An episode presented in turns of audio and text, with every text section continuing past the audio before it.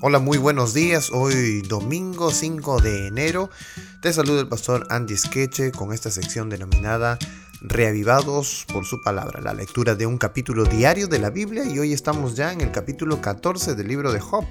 Estamos en medio de la respuesta que Job da a sus amigos, así que vamos a darle lectura inmediatamente para sacar algunas enseñanzas propias del capítulo.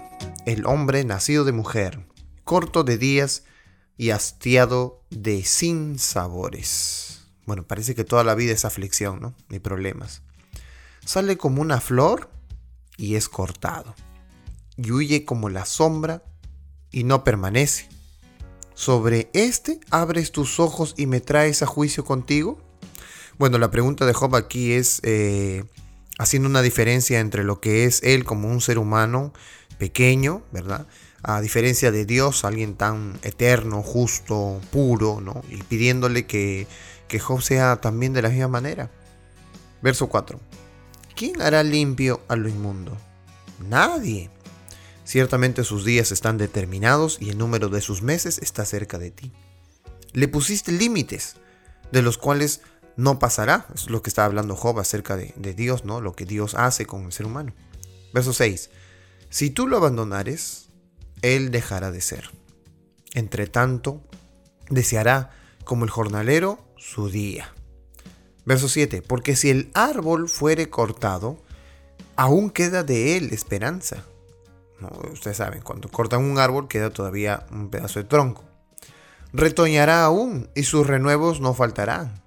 Si se envejeciere en la tierra su raíz y su tronco fuere muerto en el polvo, al percibir el agua, reverdecerá y hará copa como planta nueva. Y ahora miren la, diferencia que hace él, eh, aludiendo a la naturaleza y luego ahora al ser humano. Mas el hombre morirá y será cortado. Perecerá el hombre. ¿Y dónde estará él? Como las aguas se van del mar y el río se agota y se seca, así el hombre yace y no vuelve a levantarse hasta que no haya cielo, no despertarán ni se levantarán de su sueño. La fragilidad del ser humano es esa, ¿verdad? Cuando ocurre la muerte, pues ya no hay otra historia más allá de la muerte, no es que uno eh, viva como un alma en pena, ¿verdad? Este, en el espacio, eh, molestando a las personas o haciéndoles daño a aquellos que le hicieron daño a la persona. No, eso no existe. Aquí Job es consciente de eso. Apenas muere el ser humano, no hay más, no existe más. Verso 13. Oh, quien me diera que me escondieses en el Seol, en la tumba que me encubrieses hasta apaciguarse tu ira, que me pusieses plazo y de mí te acordaras. Si el hombre muriere, ¿volverá a vivir? Todos los días de mi edad esperaré hasta que venga mi liberación. Claro, este es un texto de la paciencia. En realidad, si pudiéramos quedarnos con un texto en el capítulo, podría ser este, de la paciencia que Job está teniendo, ¿no? Todos los días de mi edad esperaré. Algunos en el conflicto no queremos esperar ni un segundo más. Sin embargo, Job sí eh, está dispuesto a esperar hasta que venga mi liberación. Entonces llamarás y yo te responderé. Tendrás afecto a la hechura de tus manos, pero ahora me cuentas los pasos y no das tregua a mi pecado. Tienes sellada en saco mi prevaricación y tienes cosida mi iniquidad. Ciertamente el monte que cae se deshace y las peñas son removidas de su lugar. Las piedras se desgastan con el agua impetuosa que se lleva el polvo de la tierra. De igual manera haces tú perecer la esperanza del hombre. ¡Wow! Qué fuerte lo que Job le dice a Dios, ¿no?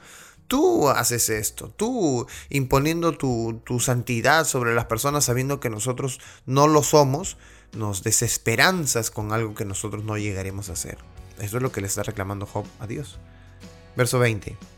Para siempre serás fuerte, más fuerte que Él. Y Él se va. Demudarás su rostro y le despedirás. Sus hijos tendrán honores, pero Él no lo sabrá. O serán humillados y no entenderá de ello.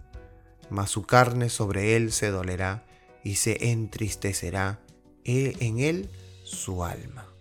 Qué fuertes las palabras de, de, Job. Sin embargo, a pesar de que él hable de los reveses y las aflicciones de cada ser humano, también es consciente que el único en el quien está la vida del ser humano es Dios. Sea quien fueses, sea que, que hagas lo que hagas, no te olvides de que el único que es capaz de entender al ser humano, aún con sus aflicciones y dolores, el único que es capaz de poder solucionar aún los conflictos del ser humano, es Dios. No hay otro más. ¿A quién hemos de rendir cuentas de nuestra vida si no es a Dios? ¿A quién de, hemos de, de darle todo lo que tenemos si no es a Dios? Las cosas perecen, la vida perece, como lo dice Job. Eh, quizás Dios pueda seguir castigándonos como Job piensa que así es, ¿verdad? Sin ninguna explicación. Sin embargo, todos los propósitos de Dios tienen un, objetivo final, una razón de ser. Y si es Dios quien tiene una razón de ser, Él siempre hará lo bueno para sus hijos. Así que las razones de Dios, eh, al final de cuentas, siempre van a ser lo mejor para nosotros. Que nuestra vida sea cada vez ligada a Dios, que nuestro corazón pueda unirse a la voluntad divina y que en todo momento, por más difícil que pasen las situaciones en nuestro hogar, en nuestra vida, de nuestra mente y nuestro corazón, tengamos en cuenta que en Dios podemos encontrar el refugio necesario para nuestra vida. Que Dios te bendiga en este día especial, el primero de la semana, que tengas una feliz semana y no te olvides siempre de leer la Biblia, porque cada que nosotros leemos la Biblia somos reavivados por su palabra.